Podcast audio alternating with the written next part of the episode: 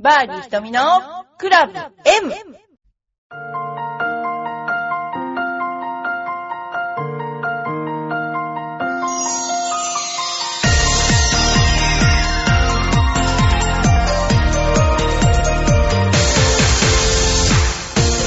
こんにちは。バーディー瞳のクラブ M です。皆さんいかがお過ごしでしょうか？今週、先週か。先週は、あのね、えー熊本でね、えーバンテリンレディースが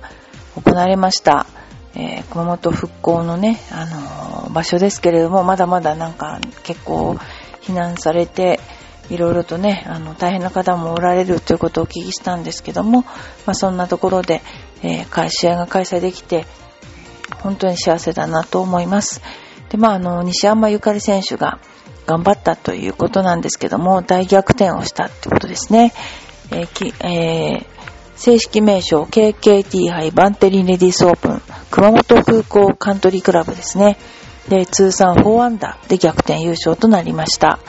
えー勝負は18番でよもやボギーを叩いた、えーね、上田桃子のとプレーオフになりました。で、最初最初の1番ホールでパーをセーブした西山選手が2勝目を挙げたということです。あのー勝負は時の運っていうことで、その言葉をこれほど痛感した日はなかったと西山選手は言っていて、夢みたい。その一言です。と。あれだけ優勝したいと思ってでもまさかこんな感じで優勝できるとは思いませんでした。と言っていました。えーこの日は3パットが4回、17番までを首位を上田が回走していたんですが、2打差あった最終ホールでは一つでも上の順位を目指そう、そう思っていたそうです。上田さんが優勝の展開でしたから、ということだったんですが、事実、ピン奥5メートルのバーディーパットを決めた際も、プレッシャーはあんまりなかったそうです。ところが1メートルのパーパットを上田が外して、4アンダーで鳴った瞬間、あのーね、スイッチが入ったということを言っていました。あのーこれはね、西山選手から、西山選手サイドのね、コメントですけれども、上田選手からの、えーまあ、コメントというかはですね、最後の攻めがあだになったということですね。で、しばし声が出なかった。気持ちの整理がつかなかったみたいですね。怒りでも悲しみもなく、悲しみでもなくて、もうしばらく遠くを見つめた後、優勝を引き寄せるはずの18番のパーパットについて、えー口を開いたということで、しっかりヒットできなかったと話していたそうです。えー闘争、プレーオフでは闘争心は少しも衰えることはなくて攻めのゴルフを展開したのですが、えーもう一度頑張ろう。たくさんのギャラリーから声をかけていただいたし、プレーオフは先手必勝。相手のティーショットが目打ちをしたところに行っちゃったので、第2打は4番ユーティリティで2を狙いました。そしたら池に捕まってしまったということで、今日は左へボールが行くミスが多く、力感がうまくできないかったショットでしたというなんか反省の弁を言っていました。あのーんね、地元だったので、えー非常に熊本県民として情けないということで、まあそれが逆に言うとすごく頑張りすぎちゃったかもしれないですね。えー絶対に勝つんだというね、えーまあいろいろですよね。マスターズでもね、ほんとそういう大変なプレッシャーの中でみんな行ってるわけで、えーまあこれは本当、あのーなんていうかな、ゴルフを真剣にやったものが理解できるこの、この本当のプレッシャーっていうかね、それを、あのー目の当たりにした先週のゴルフトーナメントではなかったんじゃないかなと思っています。まあその他にも、あの、女子プロは、えー、の普通のこのレギュラーツアーの他にですね、あの、ステップアップツアーね、というのを、あの、行っております。で、ステップアップツアーも本当に盛んになっておりまして、えーいろいろなツアーが行われています。えー例えば、パナソニックレディス、要するに、まあ、裏って言っちゃいけないけども、えー表の、その、なんていうんですかね、えートーナメントの、は、に映らないところでありますけれども、えーかなりなね、あのーみんな白熱した試合が行われています。例えば、えーパナソニックレディースオープンもね、えー開催されます。その、えーステップアップツアーがステップアップからのですね、第3戦パナソニックオープンレディですね。19日から21日の3日間野田市の千葉カントリークラブ野田コースで開催されます。これはですね、えすごくあの、いい選手が育つ土壌だなと思っています。はい。えー、そういった試合がいっぱい、えー、今ね、えー、起きて、あの、起こっているので、もう本当に半分、全く同じぐらいの数、えー、行われています。その他に、レジェンズツアーというのがありまして、レジェンズツアーは、えー、5月17日から18日、グリーンアカデミーカントリークラブ福島県で、えー、行われます。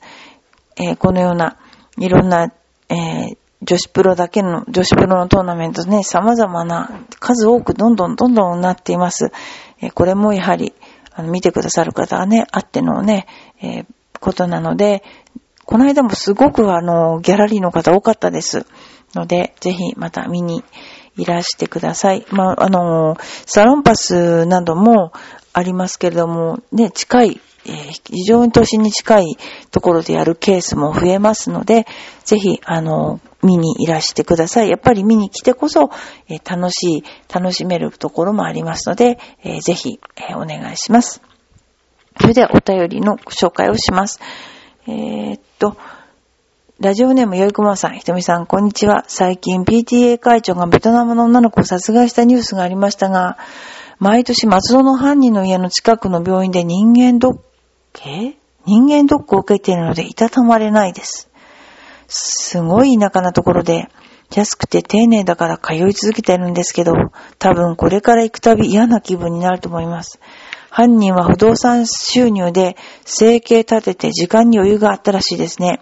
つくづくに、つくづく男に時間、金は与えていけないと痛感します。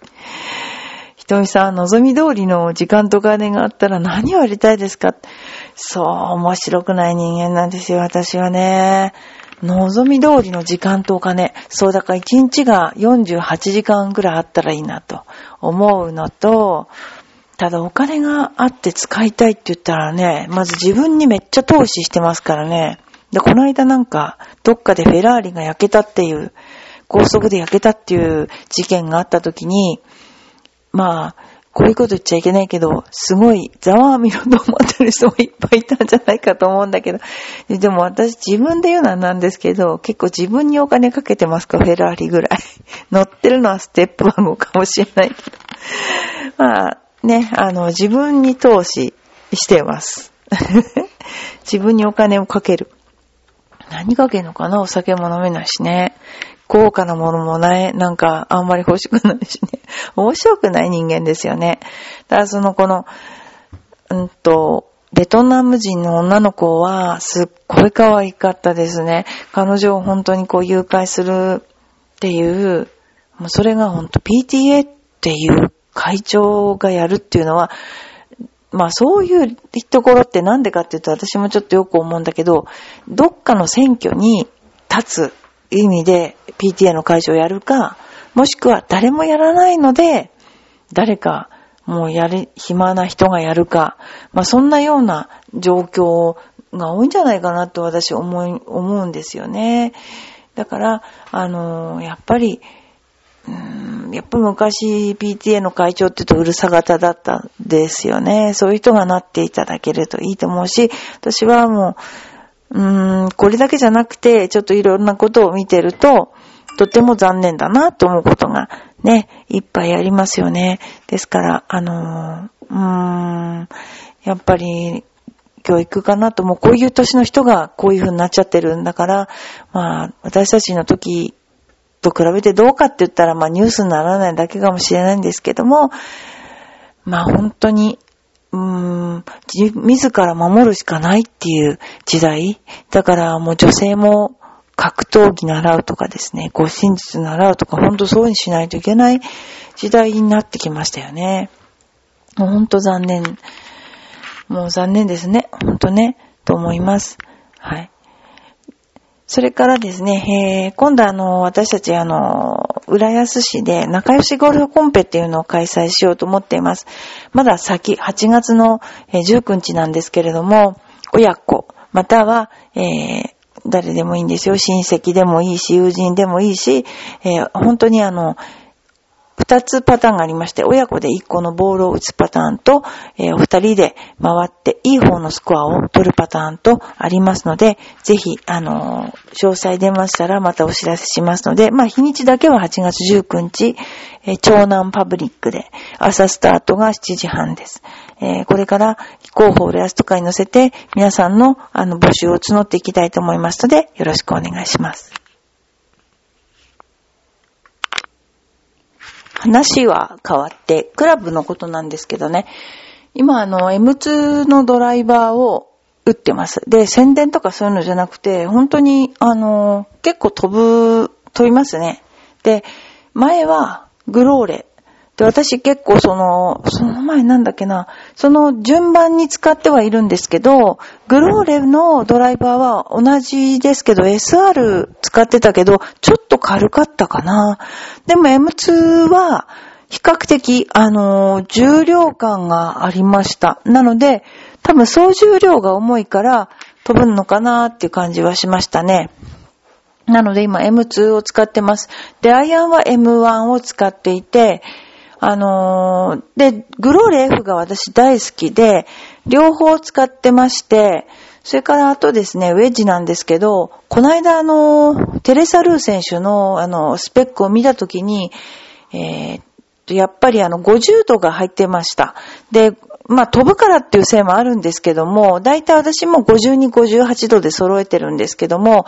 今のほんと52度とかってすっごい止まるんですよね、ボールが。だからこう、なんていうかな、止まりすぎちゃう感じがあるので、50度とか49度とか、まあその辺のクラブがあると便利かなと思います。で、なんでかっていうとですね、えー、昔よりもよく弾くので、例えばあのー、8番とかでアプローチをしても結構しなりがありまして、想像できないぐらい飛んじゃったりすることもあったりとかするので、どっちかっていうと私インパクトはしっかり打つ方だから、だからスチール、アプローチクラブはスチールの方がいいかなと思ってます。で、主に使ってるクラブとしては、私はもともとスチール育ちなんですけども、えー、普通今男性の場合は 950NS プロとか、まあ、あの、ダイナミックゴールドのシャフトを使ってる方もおられるんですけれども、私はどっちかっていうと、850と750のスチールだったんですね。というの850っていうのは、750っていうのは重さなんですけども、この間テラス・ロイ選手は850のスチール使ってました。あの、NS プロね。やっぱりあの、引っ叩く選手っていうのを引っ張くようには見えなかったけども、あの、ねじれが少ないスチールが好きなんでしょうね。私もそうなんですけどもね。えー、あの、どんどんいいクラブが出てますので、ぜひ皆さんお試しになってください。で、あの、シダをするときの一つの私の、なんていうかな、お客様に対する、うん、アドバイスなんですけど、えー、シダをするってことは、まあ一応、目標があって、シダはしているものの、例えばシミュレーションであり、目標があるというものの、本番と同じということは絶対ないわけですね。本番というかまあ、本当のコース。また、肩やコンペとかとはまた違うということなんですよ。要は、無責任に打てるってことですね。で、無責任に打った時のヘッドスピードというのは当然速いわけですよ。で、それに対して、すっごい触れてますね。このシャフトにしましょうってやられちゃったら、もうそれは、あの、本番では使えないことになってしまうので、あとはその、インストラクターの人の見立てですよね。インストラクターの人が、例えばその人はどのくらい最終的には上手くなりそうかなとか、何年ぐらいこのクラブ使えそうかなとか、そういう目で見る場合が多いの。私は特にそうやって見てるんですけど、年齢とか、これから飛ばなくなりそうだなとか、それはもう残酷な話ですけど、それ絶対あるわけで、で、それに対してシャフトを選ぶとか、とか、例えば、これから成長期だからこういうクラブ選ぶとか、これから飛びそうだからこういうクラブ選ぶとか、その将来に対する見立てが、クラブはすごい大事だと思うんです。あと、それから性格、その人の性格ですね。で、えー、全部を押し上がった上で、まあ、クラブを選んで、その人に会うかどうかっていう責任をインストラクターが持つっていう、それが一番大切なことじゃないかなと思うんです。高価なものだからね。えー、私はそう思ってます。なんで、えー、数値とかもちろん大事ですよ。あの、サイドスピンとかね、いろんなこと大事ですよ。だけども、所詮本番じゃないっていうことです。振り回せる状況だっていうことなんですよね。それを考慮の上でえ選んでほしいということがあります。まあ、数値計算のすごく大事だけど、でも、あまりこだわることはないと思います。例えば、ゴルフ場に行った時の気温なんかありますよね。大体何度だからこういう服がいいとか言う、言う人多いけど、私はあんまりそういうの頼りにしたことがなくて、体感温度とか、湿度とか、暑いとかいうことが、その、どれだけその、なんて言うんでしょうね。こう、気温、実際の気温と違うかっていうのを知ってるので、だから私は、あの、気温ってあまり見たことないですね。あの、コースに行って、そのコースの風の吹き方とか、あと雨の当たり方とかによって、服装とかそういうのを想像して、えー、なるべく、体に負担かからないような服装で行くっていうふうにね、考えていますので、やっぱり体感ですよね。体に対する感覚ですね。それを重視しています。で、あのー、まあ、この頃そのいろんな、あのー、人と回ったりすることがあり、インストラクターとも回ったりすることがあります。そうするとね、やっぱり、うーん、伸び止まってる人っていうのも結構いるんですよね。で、どこで伸び止まるかっていうのはもちろんありますけれども、もうちょっと上手くなってもいいんじゃないかなっていう印象のある人はいっぱいいます。で、そこでね、どこで伸び止まるかっていうと、自分は正しいスイングをしてるから、結果も正しくなるっていう風に思っちゃうと、やっぱり伸び止まってるかもしれないですね。あの、上がっていくつっていうことに徹せるようになった人は、一皮向けるというか、いいスコアが出るんだけど、やっぱりこの、いいゴルフ、いいスコアっていうのはね、なかなか出ないわけで、で、その時に、まあ私はこう打つ、私はこう打つってやってると、その場にそぐわない打ち方になっちゃったりするので、まずその場に一番合う、えー、ボールとか、番手とか選んでいただいて、選んだらなるべく思いっきりよく打っていただいて、あの、あまり不安とかそういうのが出ないうちに打っていただこうがいいんじゃないかなって思いますよね。まあ、あの、私が今やってることは、ゴルフって自分の、ゴルフってなんて偉そうなこと言えないんだけど、ゴルフやってると、絶対性格って出るじゃないですか。でも、その性格って、例えば1個のボールを打つにも、ぶ、ぶったボールに自分が全部意味をつけて、結局打ってるわけですよね。これは、回る人の、まあ、例えばいいわけとかね。で、でも結局それって自分のゴルフと自分の生活って照らしてみるとすごく似たとこがあるので、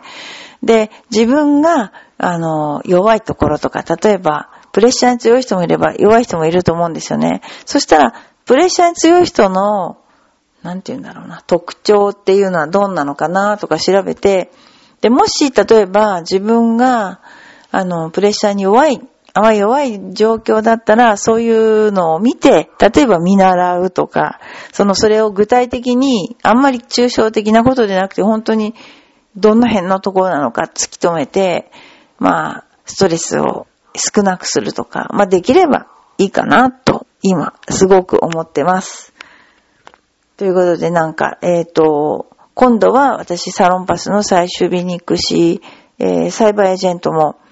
行きますので、えー、ぜひ皆さんサイバーエージェントの時は私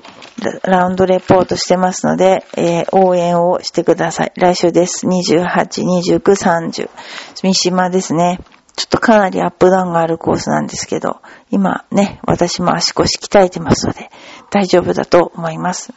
えなるべくちゃんとしたラウンドレポートをしたいなーって思っています。それではまた来週。甘